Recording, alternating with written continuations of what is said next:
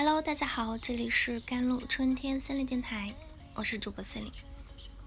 今天想与你们分享的文章叫做《不要把有限的人生浪费在无用的纠缠上，耗费在闲人身上》。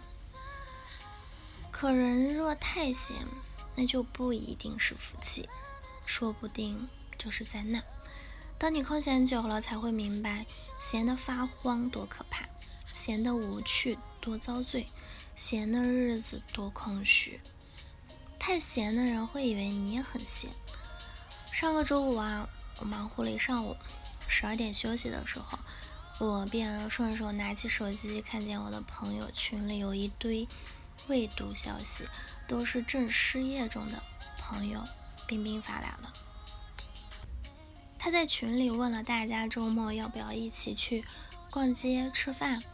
还研究到时候要吃什么好，可问了两遍无人回复后，他就开始不耐烦，说大家不尊重他。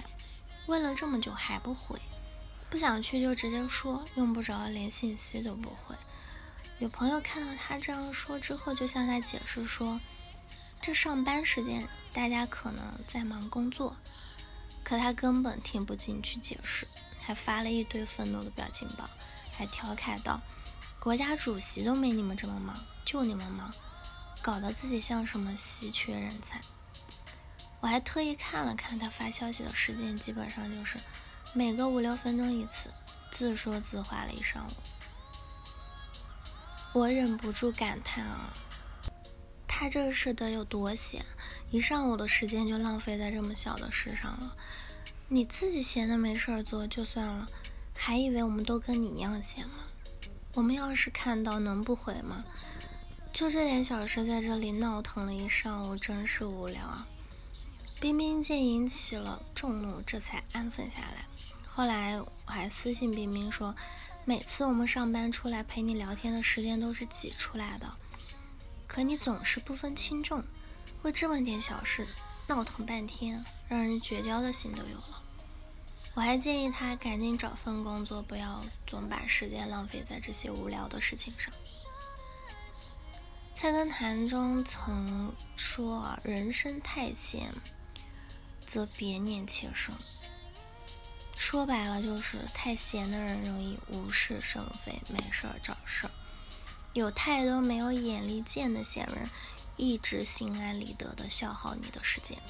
当出现很多次这样的情况的时候，不要犹豫，请远离他们，因为每个人的生命都很贵，精力也很有限，所以不要把有限的人生浪费在无用的纠缠上，耗费在闲人身上。我们应该做的是，要么把对方也变成忙碌的人，不然最好远离这样的闲人。第二就是。太闲的人，日后总会被人嫌弃的。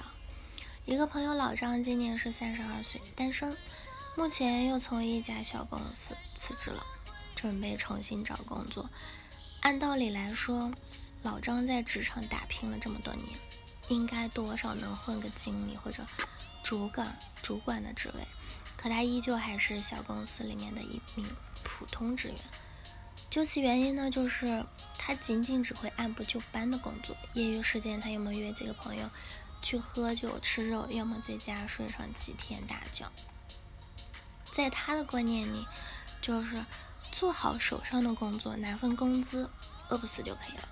他没有想到要利用下班时间学习打扮自己，自我增值，甚至呢，他都没有想过要努力上进。去跟那些比他年龄还小的同事竞争，就这样一直清闲的老张到现在还是很闲，没有工作，没有对象，也没有几个真心要好的朋友。他懒散的态度和粗俗的说话方式，并没有让他在工作中被上司赏识。他不求上进的样子，没有人喜欢和他接触。老张也不是没有去过相亲，可是。一个人的学识修养是很容易暴露在他的谈吐里的。老张说，他和那些女性女生相亲的时候，看到对方不相信他这样的工作能力有什么好的未来，更看到他们对自己的外貌不屑的样子，他就没有勇气继续再厚着脸皮聊下去了。在别人眼里，老张就是个不被待见的闲人，毫无魅力可言。